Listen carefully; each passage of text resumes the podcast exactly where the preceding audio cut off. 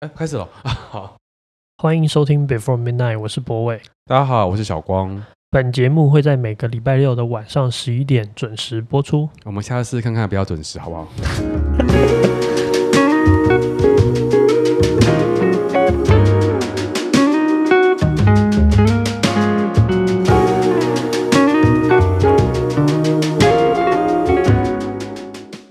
嗨，大家好。我要先跟大家致歉一下，上礼拜就是一开始的时候讲太快，就是我要讲林奕含的那本小说《房思琪的初恋乐园》，因为里面中的角色然后有很强的呼应，然后我满脑子都是那本小说。啊，就讲错了，就这样，就把作者名说错了，然后有就是来这边特别说明一下。对啊，我觉得我们的 podcast 跟其他人 podcast 好像蛮不一样的。你有观察到一些数据吗？嗯，有，就是最近其实我们也有在做一些功课，然后研究了一下一些 podcast 的一些啊、呃、操作的一些重点，比方说如何才可以让自己的 podcast 更多的阅听人数啊，有没有？我们一定要做一些这种功课嘛，然后就看到一些。建议，比方说，podcast 尽量短一点，哦，时间不要太长，因为台湾的通勤时间没那么长。对，对就大家专注力很不会那么多，你很难，你可能只要三分钟就要 hook 到一个就是一个段落，或者尽量维持在三十到四十分钟左右。对，以及要尽量的要在一直有转换话题，要丰富一点，多元一点点这样子。我马上都做不到，我们应该会被说就是怎么好像听到一半后面如果没有专心听的话，就前后听不懂了。哦，可是我觉得这样这样也蛮好的啊，就是我们希望大家可能花一点精力来听这个节目吧。就其实我们有得到一些就是听众的回馈，我也觉得很好，是他们特别在讲这件事，就是说，呃，其实他们喜欢听这样一个小时的时间，甚至还请我们说要不要试着再讲超过。我想说，哇，一小时还不够啊，还要再超过，所以我就不禁让我们想到说，哎。或许就是我们好像也不用那么在意说，好了，我们就维持啦。对啊，我们就维持我们自己的做法。好像我们就是没有办法让你分心听的一个节目，抱歉。就是对啊，我们的的频道频道特色就是这样子。对啊，你讲到回应，我我最近看到一些很有趣的回应，嗯，就有人会用那个 Google 的那个，你知道它可以评分吗？对，就评分可以留言，然后来做一些提问。他说他很想要知道什么是过度正向。他觉得自己是一个乐观的人，嗯、可是又害怕自己变成一个过度乐观的人，哦、然后因此被讨厌。过度两个字哦，对，嗯，过度其实蛮难讲的，就是他意识到过度，就是他可能觉得超过了。对啊，嗯，可是其实对我来说，大部分的人理论就是人要正常的活着，必须过度乐观。嗯，反正我觉得这些这些是必须过度乐观，就是哦，对，讲到一个关键了，我们以后可以来聊这一题。对，我觉得这是一个有趣的题目了。嗯，那我觉得我们都可以，如果大家有什么喜喜欢或想要听我们聊的话，也可以用一些方式，待会会公布一个 email 来让大家可以听。对啊，说到这个，我们申请了一个 Gmail。对，然后因为呃，毕竟 Podcast 那边的留言的机制可能也不是那么方便的。嗯，好像是只有 Apple 可以留嘛，而且它是公开的。哦，就是变成你的问题要给大家看。对啊，所以我们就申请了一个账号。对，然后叫 Before Midnight Talk at Gmail.com。然后因为我知道这样念，大家也会想说怎么写，所以我们会写在我们的节目的介绍后面。对，我们会再提供给大家。那欢迎大家可能把就是听的感想啊，或是你们希望听到什么样的内容，都可以跟我们分享。上上集你还记得有聊一个自由的那一集？是是第哎第几集？就上上集自由的第四集、第五集、第四集、第四集，对，第四集对。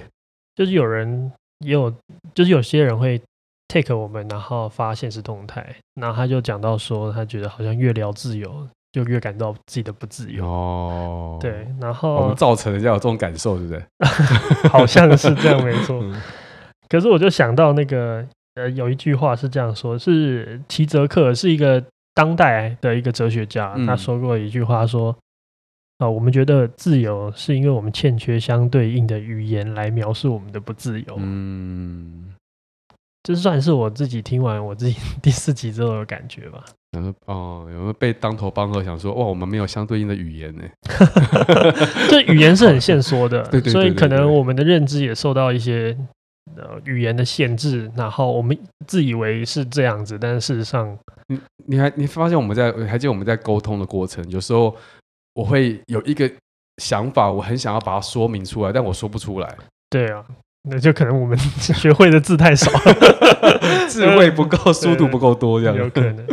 但其实我觉得好玩之处就在这，你虽然说不出来，可是其实你有一些，你有感受，你你知道它是一个必须要必说明的东西，只是有些语汇可能没有办法诠释所有的，或是本来就缺少这些语汇啊。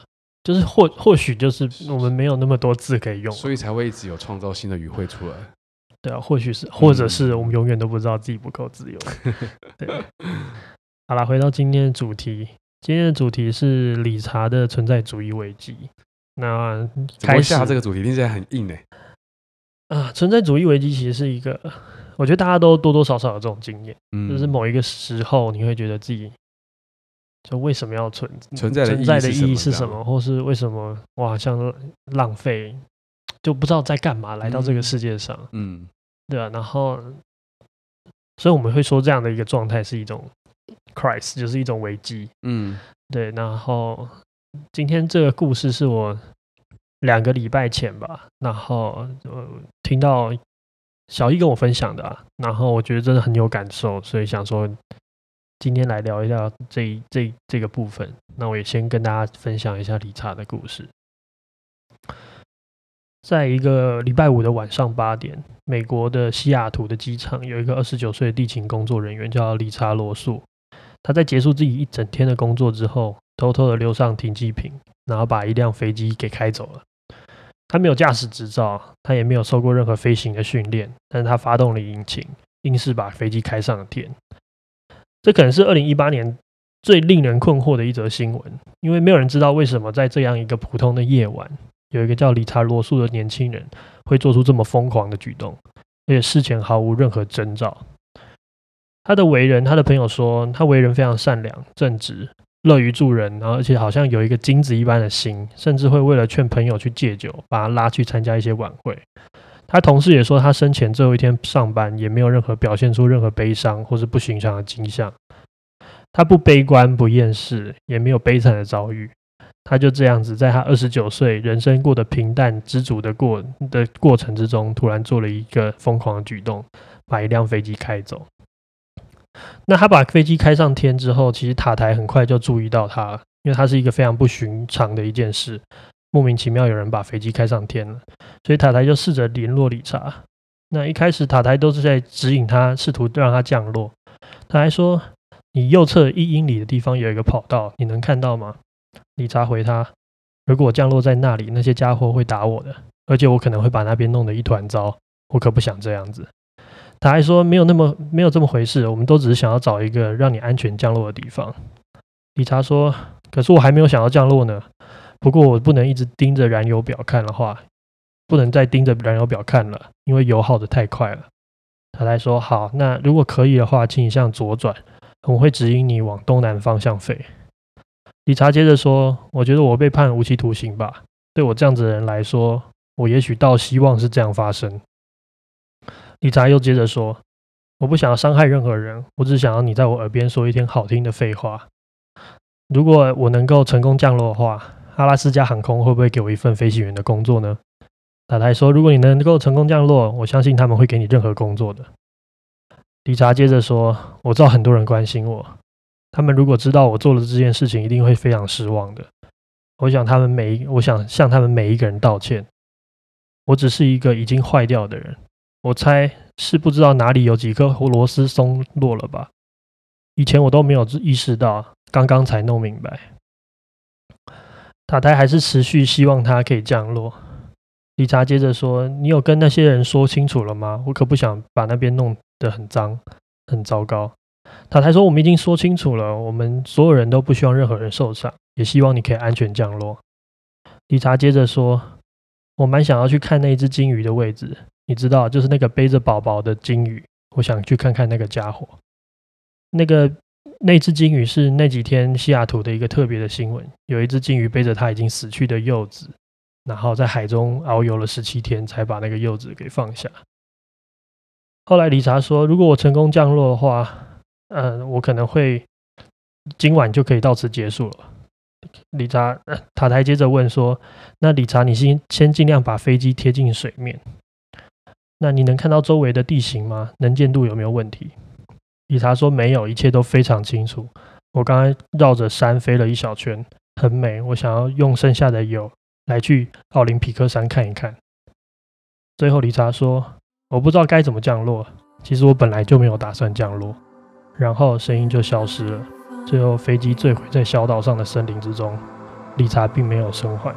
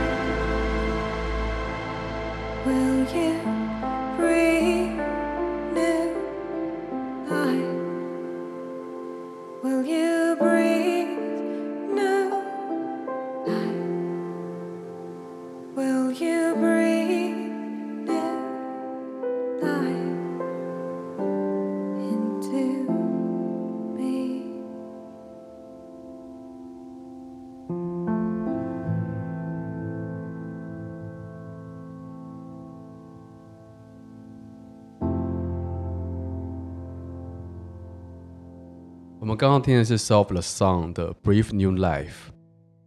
刚刚那个故事，你觉得怎么样？嗯，应该算是很凄美又凄凉吧。我觉得就是 还蛮沮丧的。对，你不能否认的，听完后会有很强烈的沮丧感，但好像也没办法回避的是，我们的生命之中有时候会有一种。先断掉的感觉，但可能我们不会选择去开飞机。那、啊、当然了，你刚好身边没飞机开。嗯、可是，可是，我觉得它就是突然断掉了，嗯、就是身体里面某个地方就是断掉了。对，你会有这种时刻吗？会啊，还是会啊。应该说，你第一次有这种感受的时候，你你有明确的感受过，就是你有啊啪一点，然后弦断掉了。还是有，还是有，对，然后那个那感觉其实蛮蛮抓狂的啊！你是觉得是抓狂是不是？就像我们这种理是一种很 aggressive 的情绪，对啊，像我这种理性很很强的人哦，第一个断掉就不易了，然后断掉就是大事。对啊，就是就可能要马上夺门而出，然后进入一个。夜中夜间行走的那个雨中狂奔，没有没有狂奔，就是就是那种要赶快逃离那种感觉。那听起来还是很理性，代表你知道你有一个方法可以逃离。嗯，应该说那个是没有方法的方法吧，哦、就是你只能逃离现在当下的所有的情景。嗯，然后你你要离开，你要你要赶快，就是我觉得瞬间断掉这件事情，其实真的是蛮。你用“瞬间断掉”这个词，我觉得很好玩，因为我觉得，因为，嗯，我我的感觉差不多是这样，就是瞬间断掉，对啊，没来由的，他也不是没来由，就是你知道那个瞬间，你的情绪就 hold 不住了。对，我我觉得，我我反正我觉得是蛮巨大的，嗯，对啊，反正存在主义危机就是这样。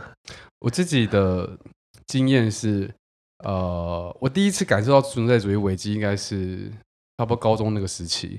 然后严伯俊高中精彩的生活，很多事情，什么事情都在高中跟小学发生。应该是我们讨论的主题，其实很多都是在青少年的时候，其实会有的一些反应嘛。对啊，确实是。应该说后来还是会有，可是如果你要追究到最早期，他可能应该会是在那个时候萌芽的，萌芽，以及你第一次意识到的时候，你会反应特别激烈。你那时候是为什么？发生什么事情？我觉得。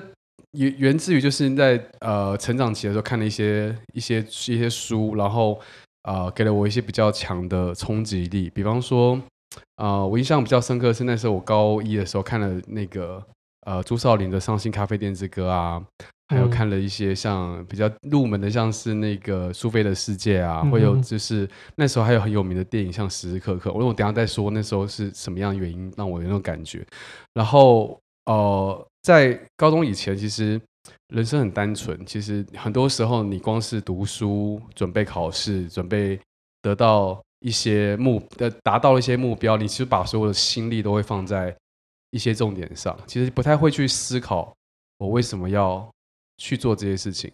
真的，高中以前真的好单纯啊。对啊，就是哪有什么重要了不起的事情，嗯、就是、就是、考卷把我们的人生都是填满了。你那时候回家最担心的事情，就是在班上不太受欢迎。对对对，对不对？人际关系就是人际关系啊，然后。谁跟谁吵架，你要站哪一边？这可能是你那个时候最 就国中的时候最担心的事情吧。嗯，没错，没错。还有就是可能哎哎，发现自己谈恋爱有恋爱的出萌萌芽了，然后那个嗯嗯，你爱的人爱不爱你 那种那种矛盾感。可是那都还在一种你可以理解的范围，因为很多作品世界好小，哈，嗯，那个时候世界好小。那时候学校就是你的一切，对啊，一个班级就是你的世界了。所以你是上高中才看到这个世界没有那么简单。我觉得上高中有一个很大的关键，是因为你开始意识到，你即将再过几年后，你就要面对你的人生，你的选择跟你的作为，它会直接的，就是决定了你的可能之后的走向。然后。那时候我因为看了那个《伤心咖啡店之歌》嘛，然后它是它里面在女的主角是一个呃，她叫马蒂，是一个失婚的妇女，然后她来到了一家就是咖啡厅，在那里面发现了各式各样的不同类型的人。后来长大一点去看他们的就是诠释这个故事，它其实是把不同的哲学脉络化身成为一种人的角色，然后在那个咖啡店里面，他们就会不断的去辩论。然后透过不同的，比方说有可能是比较资本主义的啊，有比较存在主义的啊，有虚无主义的人啊。嗯、主角是虚无主义的啦，哦，就是他觉得那一定很忧伤的一个故事。对，呃，嗯、虚无主义，我。我小时候看的时候觉得很忧伤。对啊，包含了我说我的冲击感是，嗯、里面在不断在探讨一件事，就是何谓自由。就像我们刚刚一开始提到的上这个题目，对，他有提到的就是约不同的角度去辩论这件事情的时候，我那时候。我我直接讲那种感觉好了，我不讲它的内容，嗯、因为我觉得内容大家可以再去读。但我那时候的直觉、直观的感受是，哎，我以前还真没有去思考到底自由为何何物。但我们在我们的课本中不断的学习，我们应该要崇尚自由，崇尚平等，做一个更好的人，嗯嗯、为这个社会带来更好的使命，然后造福人群嘛。可你无法理解那些虚词到底后面是什么？对。然后当他的这样辩论产生，你发现，哎，这些事情好像没有那么单纯，都可以被讨论，以及甚至可以被破解。嗯，的那个瞬间的时候，我我的我的我第一次感受到那种存在主义的危机感，这时候出现的，因为我发现原来课本不能给我答案，所有你以前扶着的东西都支离破碎。对，然后没得参考。嗯，你不能考一百分了。好像站在一个 独木桥上，突然，没错。然后你发现，原来这个你要生存下来，你要活在这个世界上，你要自己去找答案。可是你甚至不知道从何找起。那个时候你做了什么吗？就是处理这件事情。嗯、我我我那时候第一次感受到这种状况的时候，我的反应还蛮剧烈。就是我首先是我开始不太喜欢。照着学校给我的，就是每天的那个读书的的内容去读了，我发现那些东西满足不了我当下想要理解跟解决的事，所以我开始有一点点逃学的状态。你觉得他在？你觉得他在处理一些很枝微末节的小事，对不对？不好意思，就你觉得我我我懂 我懂你那个感觉，就是你觉得现在你学习到的事情都没有办法解决你心中最大的困扰。没错。嗯，所以我开始去读一些，就会乱读一些其他的课课，那个读读那些读物嘛，然后开始会去看影展，然后看一些文艺青年的诞生 喜爱文艺下的青年。那对啊，我觉得那个时候，可是现在回头看起来，觉得那时候那样的状态也是蛮青春的啦，就是我们有那个时间，就是去和。沉溺在那个追求到底何谓意义的过程，我我觉得我那个状况是这样，就是我一直在思考，嗯、那我们到底存在的意义是什么？以及我觉得这个世界这么大，应该会有答案吧？你那个时候，那个时候的你有想到什么答案吗？呃，我那时候没有想到，我当然不可能想要答案，但我会觉我会觉得我必须要花更多的力气去找，所以。我有，我觉得我那次那时候开始就变得比较资讯焦虑一点。比方说，只要有各种比较呃有偏门的电影啊、小众电影啊，我都会很努力的想要去看一下，因为觉得哎，显然应该有很多东西不是大道理，有一些道理是就是有很多人有更多有趣的道理可以让我理解的。就你在渴望别人有机会给你一个新的人生观。或者是一个给我一个解答，这样给你一个解答，嗯，像是看那个考卷后面的那个答案，先偷看有没有解答。哇！但但呃，所以我后来应该说，从高中到现在过了这个二十年的时，哎，十几年的时间，其实人生每次碰到一些挫折性的时候，都会再回到那个那个那种感受。可是后来就比较知道说，哦。那个可能就是就是存在主义危机的感受吧。嗯，我的话，我可能是我是当兵快要退伍前几个月，而且很有趣的是，我那时候跟我一个很好的朋友，我们就是先后入入伍，嗯，所以他会比我早退伍。嗯，然后他在退伍的前三个月、两三个月的时候。有来找我，因为我们我们关系很好，所以他那个时候也是陷入他很强烈的存在主义危机。因为哦，他比他比我早半年退伍，所以他很早。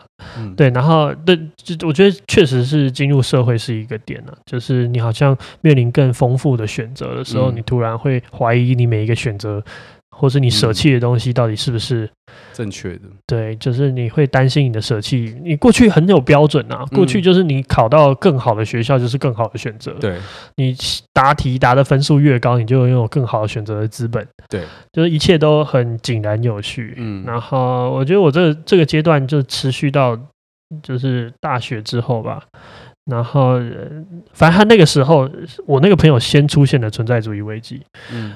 然后他就来找我，我那时候是在新竹地检署当替代役，嗯嗯嗯，然后新竹地检署是一个非常，就是他他坐落在竹北，嗯，我不知道你有没有去过竹北，有去过竹北吗？呃，没有。不确定。OK，好，Anyway，就是竹北到新竹有一个大河，嗯，然后你要过一个桥之后，你会才会到所谓的新竹市区，嗯，对。然后我们的那个新竹地检署刚好就坐落在这个这个河的旁边，它旁边是河堤。所以，所以那个时候轮到我有存在主义危机，我觉得这个真的是一个会轮哦。对，我觉得那是一种生命的必然的，就是我我也不知道为什么，就是他先有之后，过了几个月之后就换我哦。然后他那个时候已经已经走出来了，不过就是换我的时候，我就好像有点，就是我朋友先发生一次，我就好像被预告了一次，就有一个预告片先上演，我就知道 换我了。然后那个时候我就会。晚上，因为你知道，当替代役是一个就是有点 free，但又不太 free 的地方。嗯，那 free 的点在于，就是其实你那个时候也真的没什么什么事好干，哦，就是大家做的事情都是很，很你知道 boring 的，或者是比较文书上的。对对对。然后那个地方刚好又是一个相对郊区的地方。嗯，它现在竹那个时候竹北还没有像现在可能人这么多或这么丰富。呃，我那时候就会跑到这个地检署的顶楼，然后顶楼我就可以看到对面灯火通明的新竹市，然后相对的竹北那个时候就是比较少人住，然后也不会有几户亮，而重点是也没什么夜生活，然后呃新竹那边可能就只有在市区的地方会比较多有趣的事情发生。那可能在竹北的地方，晚上可能过了六点之后还会开的，可能就只剩便利商店。嗯，很多吃的都早就关门了。对啊，所以那时候真的就是、哦、对一种荒凉的感觉。嗯、然后你就看着对面的那个灯火阑珊，你懂那种感觉吗？人生思思考自己人生的未来，就你会想说，你到底要做什么，或是？它它就是一种年轻的通病吧，我觉得就是必然的会经经历这种事情，嗯、然后你会思考说，那我我我我想要得到什么，或这个得到什么？那得到那个东西对你来说有任何意义吗？嗯，然后那种失落、那种无助的感觉就很很强烈。嗯嗯嗯嗯嗯嗯。然后我那时候我的解脱之道是狂看书，我想要从。书本里面找答案，对不对？对，就是真的想答案。我是相信这不是我唯一，就我不绝对不是第一个有这样想的人。嗯，我也没那么特别。嗯，所有的事情应该早就有人忧郁过了，所有值得落泪的地方早就有人落过泪了。嗯，所以我就疯狂的去找很多书。那个时候线索，对啊，那个时候我是因为我是哲学文人文社会系毕业的，嗯，所以我其实比较有机会接触一些。社会学的东西，嗯、或者是是是往社会学就距离哲学也不遥远嘛。嗯嗯嗯。啊，然后我就开始去读一些哲学的东西，或者社会学的东西。所以那时候我其实有一个很巅峰的阅读量吧。嗯嗯。就是算是，因为你知道，替代役平常也真没事，两天可以看一本书对，或者你是听很多音频，或者是那个他的那个录音档，就跟你讲一些书啊，或者是讲一些东西。哦有，找得到还是找得到，对啊，然后就花了很多时间理解这个这个感受到底从何而来。哎，我想要先岔题问一个问题，因为我觉得我的那个感受蛮启蒙期算比较早，所以就是那时候可能也没看多少书了，所以后来就会对我来讲，每一本哲学书或是每一个电影故事对我来讲都可以呼应到我的那个困惑，但。你大学的时候其实就在读社会哲学相关，那时候里面的东西多多少少会提到一些相关的东西吧？还是其实没有？呃，没有那么直接吧。就是其实大学念的东西，可能还是会在一个社会结构的建立本身啊。哦，他不一定会真的去探讨说，譬如说生命的意义是什么。就我觉得这这这这个问题的回应，就是到底你为什么要存在？嗯嗯嗯，然后你要找一个理由啊。嗯。那这个理由真的不好找。对啊，对啊。那其实那个时候是每天晚上，真的都是很很悲凉的感觉。嗯嗯，你会觉得时间一秒一秒的在走，然后我不知道为什么我要在这里，就是为什么我要存在。嗯，然后为什么我应该要？我说，甚至我没有办法知道我往哪里走是好的。哦，嗯。那个时候其实有一些事啊，譬如说美感细胞，那时候已经也做出一些成绩。哦，那时候已经在做美感细胞。对对对，我我是那时候已经在做很进入社会的事嘞。对啊，所以所以有趣的是这样啊，就是 even 是这样子，你还是会觉得，嗯，这这到底是怎么回事？或是这件事情真的是我要做的吗？哦，然后自我实际感会这么强，因为我觉得像我的话。呃，我到真的比较进入公众状态，但已经蛮后来二十八、二七、二十八岁了。嗯，在我开始有那种茫然到开始我进到公众状态中间，蛮久的，就是，所以我我有好一段时间，我做很多事都没有什么，没有什么干劲，嗯，就不晓得为什么要用力的去做，就不知道为什么要努力这么拼，对。拼了得到什么是，对。是我，而且得到那东西好像也不是我要的，甚至不晓得自己要什么吧。比较难的是这个，是做完了拿到了，然后呢？你知道后来我怎么处理这种情绪吗？怎么处理？我就习惯了。哦哦，习惯了。哎，嗯，你花了多久的时间去习惯这种感觉的？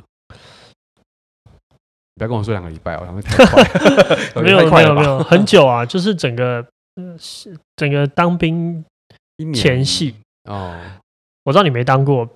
对。对，可是当兵的时候会有一个很有趣的事情，就是梯那个同梯的 A，因为他可能上了比较多军训课，那、嗯、他可以抵消的那个役期的时间比你多，嗯，那他可能在在你可能毕业，你要能够真正退伍前，可能一个月他就已经可以退伍了，嗯，就你们时间是错落的，嗯，然后是上一梯的学长啊，然后可能他已经差不多服役完成的时候，嗯，所以他也要退了，嗯，所以会一直有人离开，然后一直有人进来，嗯嗯，然后你熟悉的人就会慢慢离开，因为你们同梯嘛，你们相处最久，时间啊混混呃混混在一起的时间最久。嗯所以熟悉的人会一直离开，然后我又不是那种大学爱修 修那些军训课的人，嗯，所以其实我我我没有什么时间可以抵，哦，然后所以我就变成倒数几个离开，嗯，然后新来的人我也就我有点 anti social 那个时候，就是也没有很想要跟他们 有很好的学长，对，也我也没有欺负人家，我就只是没有跟大家很好的来往，哦，对啊，然后就去做自己的事情，嗯，然后做自己的东西，然后那个时候就是觉得哇。到底为什么？你只有这么一次而已吗？我觉得后来就是真的比较能够，后来没有那么大的一次哦，对，后来都断断续续的。对，第一次是第这么大的一次，就是那个时候，嗯，就是很长的一段时间，然后很很久的一段，就几乎每一天这样子，然后每天我都会跑去合体走一下，然后到再到这个整个大楼的顶楼去看，嗯嗯嗯嗯嗯嗯，对。反正是一个，是一个非常沮丧，然后非常茫然、非常无力的一个岁月吧。我记得我以前那时候都会很羡慕一种人，就我会真的用羡慕。我说就是他们可以照着人生的蓝图走，可我超级质疑这种人的。啊、我我我当然会质疑，但我的羡慕是说。呃，当你发现你走不没你没有蓝图，甚至你你得自己创造蓝图的时候，你会觉得他比较辛苦。啊、呃，可是就是那个时候，那个时候的我，如果有人很信誓旦旦的跟我说他打算要怎么走的话，嗯、我真的是嗤之以鼻。你好坏、啊！不是我的意思是说，你你凭什么？就你真的有想清楚吗？就是我我我就觉得很吊诡，就是嗯，Are you sure？嗯，然后嗯嗯嗯。你怎么确定的？然后，对啊，你怎么确定？很多人很早就可能他对他他接下来生活就是可能要去足科工作，对对对，或者他可能就是学医的，那他没错，接下来就是要实习或者是干嘛的。嗯，然后我都很想问他们说：你怎么确定的？就是你真的想清楚了吗？就是你真的知道这条路走到黑是你要的吗？所以我就说我高中的时候的产生这个状况，就是我看着大家都好努力的要当，就是。既定的那些项目的时候，我还蛮蛮蛮蛮蛮质疑的，就是为什么大家都可以这么的肯定啊？没有都啦，可是可是呢，我后来也发现，我蛮多身边的朋友，他们只是比较晚产生这个状况而已。Yeah, maybe. 对啊，所以一切就是，我觉得我终究没有真正意义上的走出来，嗯，因为至今我也不觉得我真的有找到很好的人生意义的答案。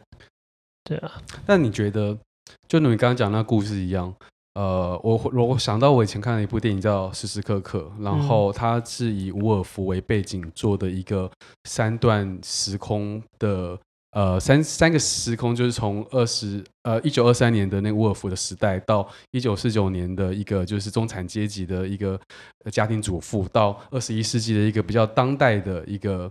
呃，女性跟她的一个同性恋的弟弟，对，然后去描述，嗯、呃，不同时代有不同的压力跟背景嘛，然后以及他们那种比较细腻的面对人生的哲学课题的时候，他们产生的反应。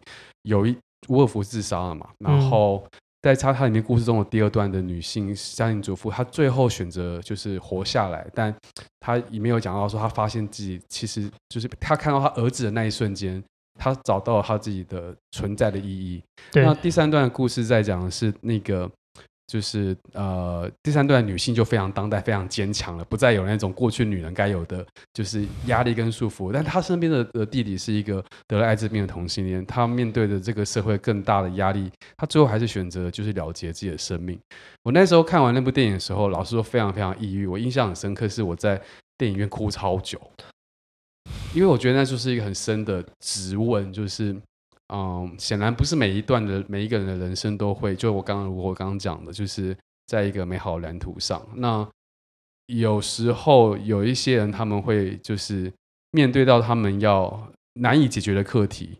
那我我那时候当下的心情只是一直在问我自己说，到底我应该用什么样的心情去面对我自己没有蓝图的人生？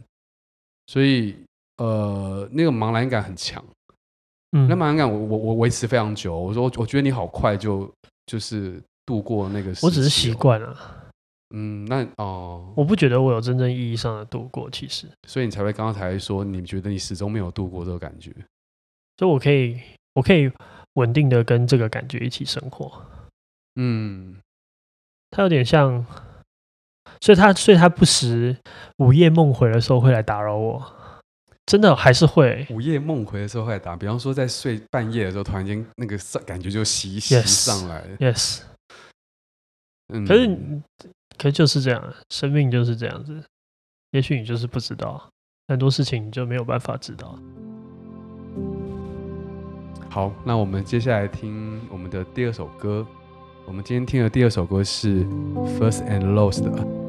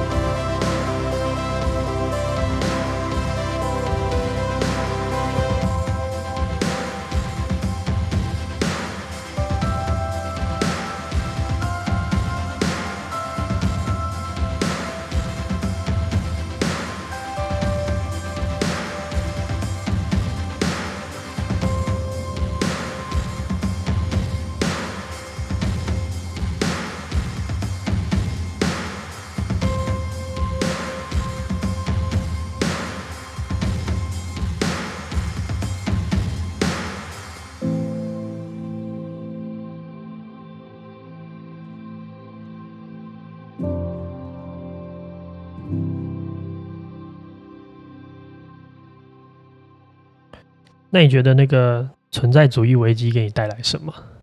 嗯，我我我我啊，应该这样说，我觉得某种程度上来说，可能还是有一种比较正向的个性吧。就是其实我一直都对很多事情是悲观的，可是即便如此，我还是对于生活中很多发生的事情感到就是有追寻，有在找寻。嗯，也就是说。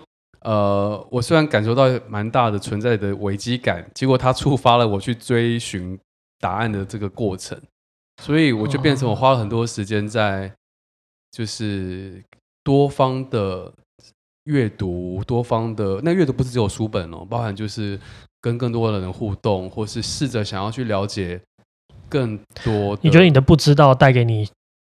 求知的欲望有有有有这么蛮蛮明确是这种状态的，然后这种求知的欲望给你一种燃料的感觉，嗯，短暂的燃料，一起又一起短暂燃料，然后常常会烧干这样。那总的来说，其实我现在好像也蛮习惯这样的嗯感受了。存在主义危机给我带来最大的影响是，我觉得没有什么东西。是非什么什么不可的，没有绝对这种事情，没有非做不可的事情，也没有非怎样怎样不可的事情。那如果你你有这种感受的话，你要怎么做事？你你难道不会在做每一件事情都问说，嗯，我没有非做不可啊？是啊，可是所以对我来说，很多时候失去或是得到，我我有可能会更淡然一点，就是看得更平常一点。就是失去这件事情会痛苦，嗯。但是好像如果他没有非什么什么不可的这种概念底下，好像所有东西都都可以发生。那你要怎么样？那在这种状况底下，你要怎么积极的做一件事？我还是会可以积极的做一件事，因为我想要到一个地方，或是我想要得到一个，我想要吃吃，我我可以有很很纯粹的欲望的 driving。所以你的意思是说，存在主义危机跟你有没有过认呃呃用某些方式过你的生活是不违背的？我觉得是这样，它是大的跟小的，嗯，就是在日常生活中，我们当然还是会有一些兴奋，有一些嗯激动，不可能违抗。但是如果你拉到一个很大的维度来看。你的生活好像所有的事情都可以发生，也都可以不发生。哦，就他，就我不会有很强的执念去要求或者是期待一件事情。嗯、你懂我意思吗？就是我没有那个很强很强，就是我非然后我就 我不然我就怎样，嗯、我没有办法，我就好像就我的底色，嗯。就是没有办法这样子的感觉，嗯，你心中会有一个想。对，当然我还是会有欲望的追求，嗯、我还是有呃成就感的追寻，这些东西都还是会存在，在我日常生活中的运作是没有问题的，嗯、就还是跟正常人一样。嗯嗯嗯。只是你如果要把它扒开到最后一层的话，我好像会有时候会觉得说，其实没有什么非做不可的事。我会这样问，是因为我有一段时间不太容易坚持。就是我一旦想到这个这个面上，我就会放弃了。可是说，你说你想到什么面上会放？就想到说，终究都是没意义的啊，哦，这种感觉，这种感觉一跑出来的时候，你就不要太快想到那里。可是当你有存在主义危机的时候，你你你心中会一直跑出这种声音，就是你是啊，是到底什么是是有你你你你到底是为了什么而存在？嗯，那我我就会不晓得到底我要怎么去坚持一件事，所以我一直觉得你刚刚讲的这种既可以维持。你的生活模式，但你心中还是有一个念头在，是虚无的共存这件事很奇妙。嗯，但我也不能说奇妙，因为我自己现在这种状况。对啊，是的。对啊，对啊，就是就就是这样子。嗯，就是他好像很矛盾。嗯，对，但是但是事实上，他就在我身上共存。你也认识我嘛？我也有很多积极的面向。对啊，你非常、啊、我也有很多想要做的事情。嗯、我们在录 podcast 这件事本身就很积极了，好不好？对啊，对啊。但你不觉得解决矛盾就是我们人的一种本能吗？所以我们要学习跟矛盾相处啊。哦，对，我是觉得啦，就是我真的觉得很多时候所有东西不只是这件事情，就是大部分的时候。嗯可能很多事情都会存在非常对立的，然后你要有办法对这两种形式都可以维持一种自洽。那我问你，你现在的你，你会怎么看待存在主义危机这件事情？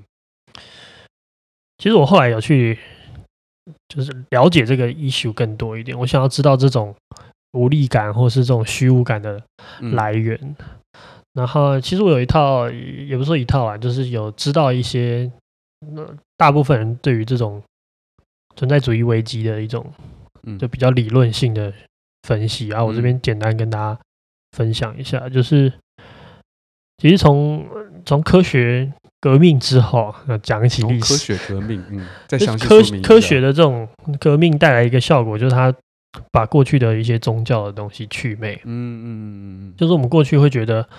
我们要荣耀神，比如说西方世界，就是他可能会在黑暗时代，他是抄写很多圣经，对，或是我们中国的话，就会是，或者说华人文化的话，就是一个宗族本位，嗯，就是我们觉得这个世界是靠呃宗族，就是我的祖先，嗯，那是我一个很重要的根基，我必须要荣耀我的祖先，嗯，所以我们就有一种使命感，嗯，可是随着科学时代的发生之后，我们对宗教有一种去，就不太不再迷信宗教，我们不觉得宗教是一个绝对人生的一个方向。嗯，嗯，嗯，我们开始强调每一个人的个人。嗯，每一个个人，我们都你你会常看到一种说法，是告诉大家说，哎，你你可以做 whatever you want，嗯，就你可以做到任何你想做的事情。对，你是一个独立的存在，你是一个独特的存在，所以你要追寻你所想追寻的事情。嗯嗯嗯。所以人本是我们这个现代性一个很大的一个。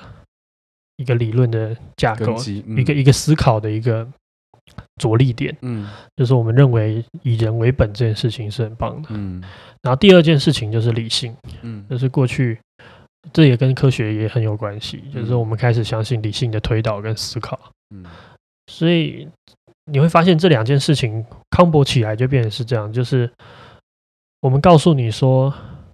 你啊，就是各位孩子，你们有任何无限的可能，嗯、你可以成为所有任何你想成为的事情。对，可是透过理性的推导，你会发现这世界上所有事情都没有意义。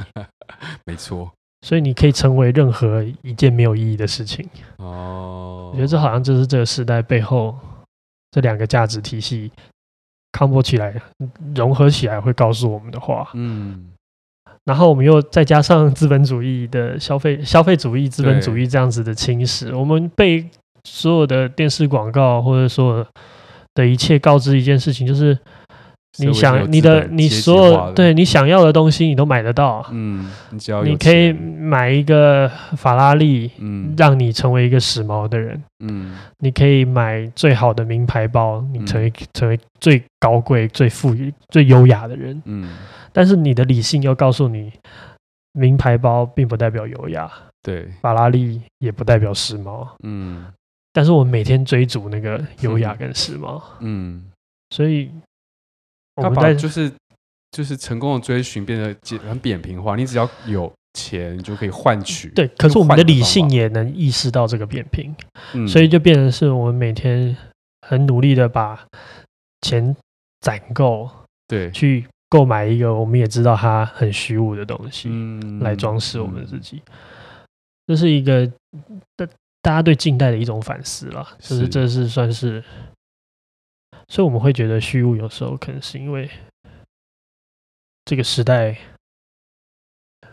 给我们的一个给我们的骗局不够大，不够 不够自洽的解释，对，不够自洽的解释，嗯。然后我们都有意无意的意识到这件事情吧。嗯嗯嗯嗯，有道理。那你觉得，那你在找寻这个人生的意义的时候，嗯，你觉得会让你最痛苦的事情是什么？嗯，最痛苦的地方就是一直会质疑自己到底是不是能力不够、才华不足，所以找不到答案。对，不断的质疑自己是是不是你觉得有答案？对，答案在那边，是你自己看不到，太笨了，然后就会开始不断的自我质疑嘛，自我挑战。这个我可以帮你解释一下，我觉得你不笨，可是 应该说，如果你这样叫笨的话，这个世界上也没有人聪明。没有做比较，没有我的我的意思是说，人类的历史这么长，也没有人真正意义上的找到。我我理解，所以在某一个时刻起，我已经忘记是什么时候了。我我我意识到一件事，就是。你去追寻意义这件事情的我们，不是太狂妄了吗？哦，怎么说？嗯，我们是不是把这个意义想的太简单了，以至于我们以为它可以找得到？嗯哼，你怎么你怎么变成有这样子的想法？嗯，我觉得我自己在啊、呃，我我刚刚有说，我觉得我对于那个存在的危机的启蒙期可能太有点太小。以至于那时候太年轻，所以没有很好的工具跟手段。对，或者说不够，呃，那个时候很容易就就是会变得很飘飘忽嘛，太容易上当。对，但我觉得也不不全然是坏事啊，因为别人说我在高中到大学的时期，其实我很努力的去体验人生，所以我觉得我看到的世界太包装的太好了，所以我试着去想去看各种不同的。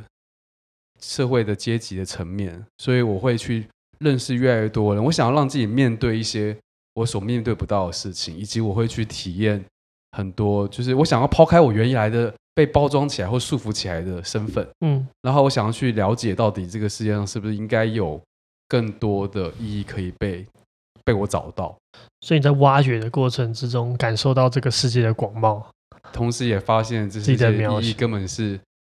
不是我这样去追寻可以追寻你，你不会觉得你碰触得到？不不，嗯，不是，觉至少这种方法并没办法让我碰触得到。它只让我得到一件事情是，我发现原来就是这个世界是很多元有趣，原来总是有更多的故事可以被挖掘。嗯，然后到了某个阶段开始，我发现我其实一直去找这件事情很好笑，因为我始终忘记了。要回到我自己身上。哦，你觉得你追寻的过程没有办法？我觉得追寻这件事走错路了。嗯，我不能说他走错路，但他像是我只是用这个方法来麻痹我对存在的危机感。而且它显然是一个蛮有效的麻痹麻痹方，蛮蛮有效的麻痹的方法。嗯，可是你在找答案呢？啊？对啊，也是好事啦。对啊。所以那天你在跟我聊到这个主题的时候，我有我们我觉得很好玩是，是我忘记了原来其实我很多很早可能就承认说。没有意义，其实没有什么大不了。他那天有生个小气，就我们在沟通的过程里面，就是你给我使用了一种很极端的在逼我，我就在逼问他，因为我觉得他没有给我他真正想的想法。因为我其实会觉得说，可能还是要去回答说，到底你问我说生命意义是什么，我回答很多东西，但可能在我的心中，根本上我早就已经承认没有意义这件事情了，或者是你觉得？拥有一个意义太狂妄了。对，我觉得拥有意义是一个很狂妄的的的欲望。你去追求这件事情本身，其实你可能会忽略了我们生活中的很多小事情，而那些小事情却是这么的美好。嗯，那你呢？你怎么去跟你的就是存在主义危机相处的？其实我觉得，我觉得人生没有意义。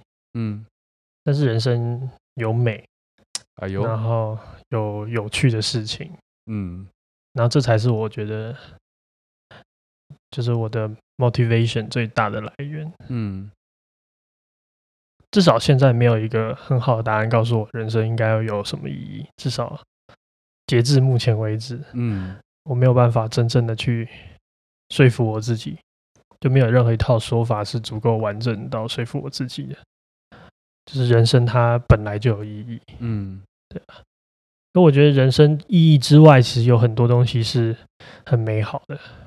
比如说刚才那个理查的故事，他他最后，因为因为西雅图是比较纬度比较高的地方，嗯，所以晚上八点是有黄昏的，嗯嗯嗯。他飞上那个飞机就是想要去看一下黄昏，嗯，那他就看到他觉得最美的东西。我我觉得某定程度上。我们都很难回答什么是意义，嗯，但是其实我们可以感知到生活之中美好的事情的发生，嗯，有趣的事情的发生，那些让你着迷的瞬间的发生，嗯，所以艺术为什么有时候那么重要？对啊，就它好像变成是一个一个很重要的理由之一，嗯，对，它让你觉得这个生命有留下来的的价值，就有一些，就你想要再多看一点。对，多看一些有趣的事情。对对啊，我之前有一个 朋友聊天呢、啊，然后我觉得那个时候想出一个比较好的比喻，就是就有时候我们在寻找生命的意义，就好像在质问一间房子存在的意义是什么。嗯，然后为了我们要为了找到这个房子存在意义之后，我们就开始做一些清空，我们想要把。比如说，我们把沙发丢出去，因为我们觉得沙发不是房子。嗯，那如果我们要找到房子存在意义，我们就先把沙发丢出去。嗯，那接着我们又把电视丢出去，因为我们觉得电视不是房子。嗯，所以我们不应该把电视考量进去，我们就把电视丢出去。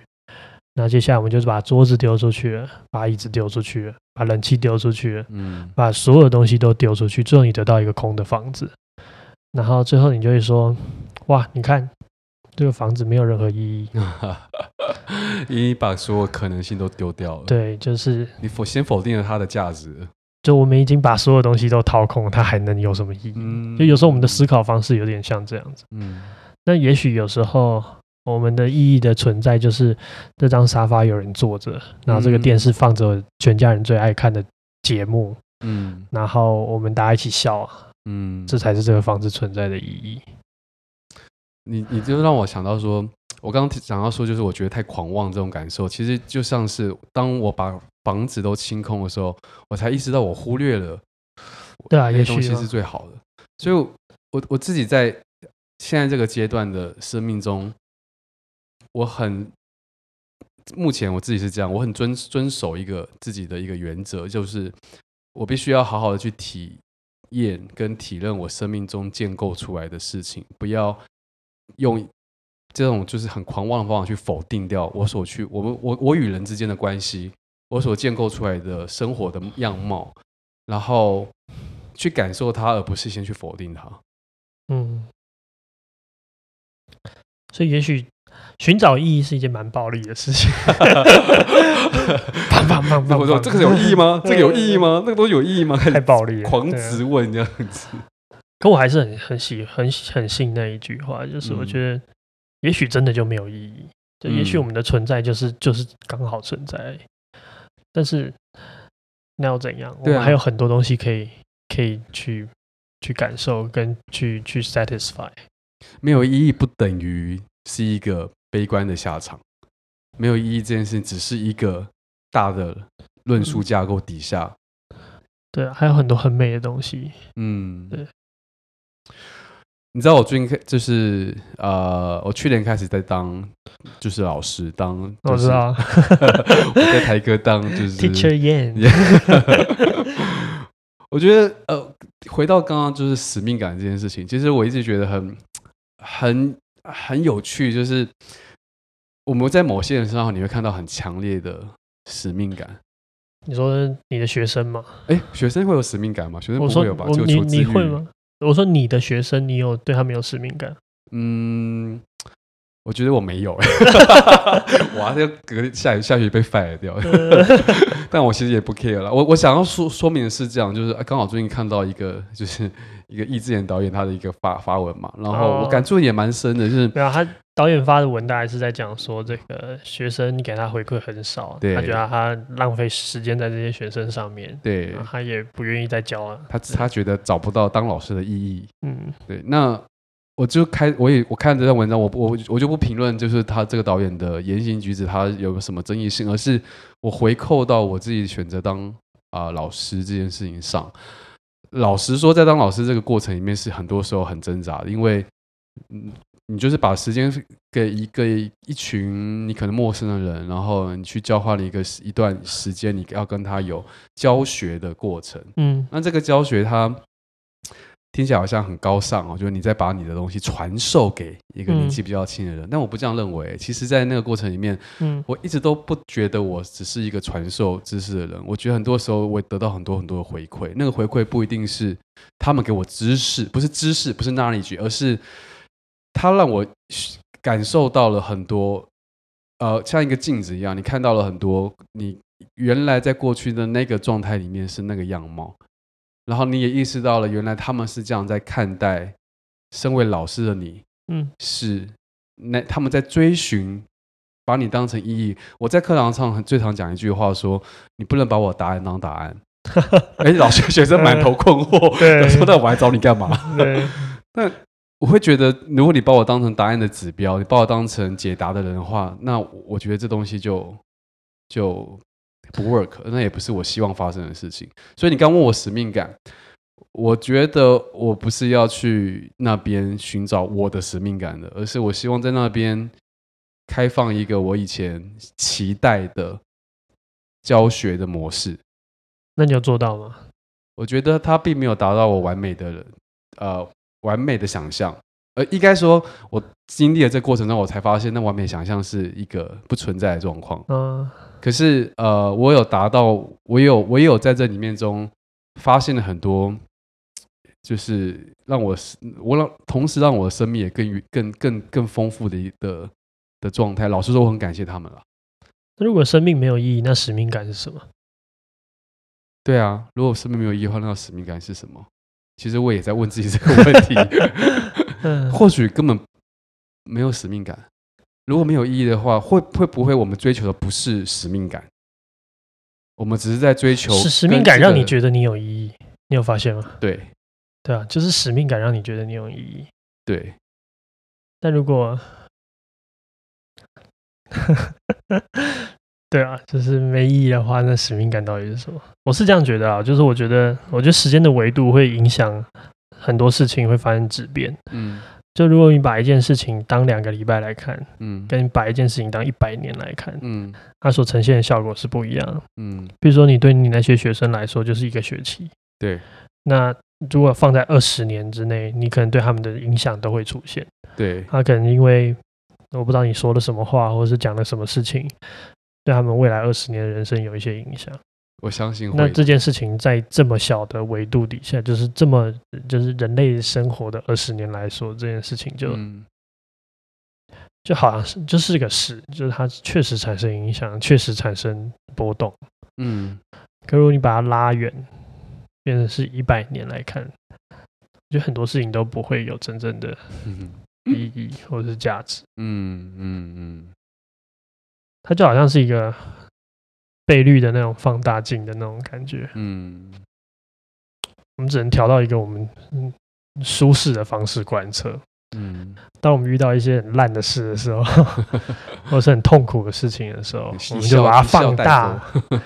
就把它放远，嗯，所有事情都不再那么痛苦，嗯，然后遇到所有快乐的事情的时候，我们就把它 zoom in，全部都拉到一个最快乐的状态。所以我后来，我现在有会有一个观念是这样，就是呃，比如我现在开公司嘛，然后也教学，我觉得如果用使命感去做这些事都很危险，对。但如果我的观念一直都是大家一起。就是来，反正人生总是得遭遇的，遭遇到人的啊，你永远不可能避免，就是我人跟人之间会有缘分的产生。但在这个缘分底下，我们建构的一个条件是，反正我们互相，就是这样认识一场。我带给你东西，你也带给我东西，就我们一起做一个有趣的事情，对就好了。对啊，对啊，这是我自己觉得这是比较我理想中的样貌是这个状态。所以我我其实一直有一个愿望，嗯、就是我也跟小易有沟通过，嗯。这异域有花，啊，这个东西，那我们就做十年哦，是阶段性的这样。对，哎，等下现在已经要哭哭了，十年。没有没有，对我来说，就我要一直做让我觉得美的事情，还有让我觉得有趣的事情。嗯、那我人生的欲望不会只停留在，也不是停留，就是只有一个把花店做好这件事情上面。所以我我跟小英那时候也有达成一个共识，就是。如果异域有花开十年之后，它必须倒闭的话，那就让它倒闭哦，啊，或者是凋零。对对对，就是或者是我们用一个方式去把时间空出来去玩别的事情。就我还有很多事情想做啊，譬如说。我蛮想当厨师的，哦、就我，我很喜欢煮菜嘛。嗯，你也是啊，对，啊。所以，我们每次办 party，其中一部分就是满足我们当私厨的欲望嘛，对吧、啊？我们会不会之后看异域有菜？有菜，有饭。嗯，对啊。然后我也想要当导演嘛，嗯，所以我有很多表达的欲望，嗯，或者是我想要开一间学校。就对我来说，这些都是我希望可以让我的生命之中发生的。东西，那它跟意义无关，就是我觉得这件事情很美，或是觉得很有趣。有趣，对，对我就我我是这样想的。嗯，嗯这样这样想起来，说真的，就是生命中可以发生的事情还真多哎，根本就是很、嗯、很热闹啊，也很丰富。所以，也许我们不会有任何什么，我们也许永远一辈子都找不到意义。嗯、我不知道未来我找都找不到意义。嗯，可我们永远都有。美好、有趣的事情可以经历就好了。嗯嗯，好了，那今天差不多。我们祝大家有个很美好的夜晚。对，晚安，晚安。我们听的今天最后一首歌是呃，Be Still the Earth 的 There Is Always Light。